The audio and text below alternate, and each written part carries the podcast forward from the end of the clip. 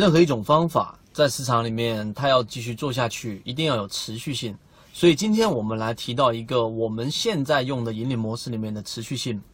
呃，三分钟就会让你明白到底怎么样能够在这一种第一波涨停潮过去之后，给自己确认自己是一不是一个裸泳的人。那么实际上你要建立一个护城河，在我们公众号的完整版视频里面，我们有提到了啊，我在这一个周三晚上，然后呢详细跟大家去讲了怎么样去。呃，运用当中我们所选到的宝泰龙，待会我还会讲一讲我们在选择过程当中出来的某一些个股，它是有持续性的。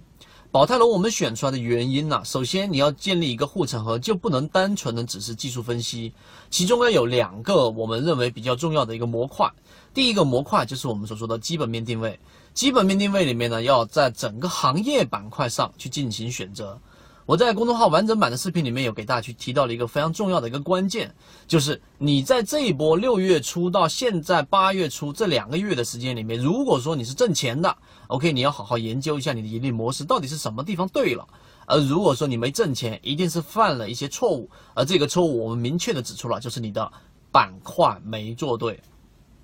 那么我们通过基本面定位里面要寻找到什么呢？寻找到我们最主流的板块方向。我们做了一个统计，从六月初到八月初这段时间，整个涨幅比较高的，或者说我们散户能够去把握的，除了次新股、除了方大碳素以外的这一种不好把控的个股以外，我们要选对板块，你的成功率会提高大概百分之六十到百分之八十之以上。所以呢，我们用基本面定位选择出来了。第一，金融行业体量太大，我们选择价值排名第二的煤炭行业。所以，我们重点讲了煤炭行业、跟钢铁行业以及有色板块这三个板块里面，只要你选对板块，你的成功概率会大大的提高。这是我们所说的第一个护城河。第二个就是你选到板块之后，其中有很多不一定是说基本面最好的个股就会展开大幅的上涨，反而是一些基本面比较好，但属于偏中庸的，但是它资金关注度非常高。所以，我们第二块护城河就是要通过思维思维选股里面的资金流向排序，近期当天、五天、十天、二十天连续排名靠前的资金呢，短线资金流入的比较靠前的板块。那么，我同样的选出是有色跟煤炭行业。所以这两个板块你一旦选出来之后，再从板块里面排序个股，自然而然的你就会找到资金最关注的、合力关注的个股，然后再做一个基本面的简单定位，最终通过这两种方法，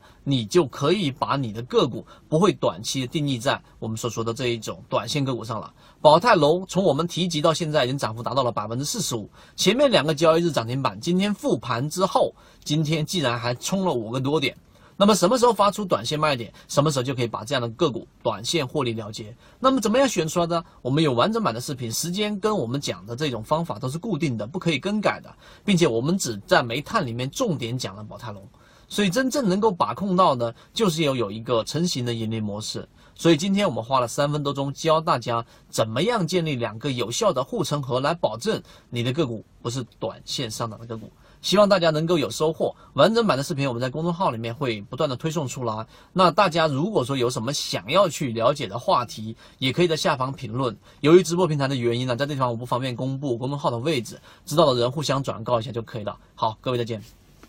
交易过程当中没有亏钱的股票，只有亏钱的操作。只有建立完整的交易系统，才能在股市里面真正的去做到盈利。可以直接在本专辑的简介找到我。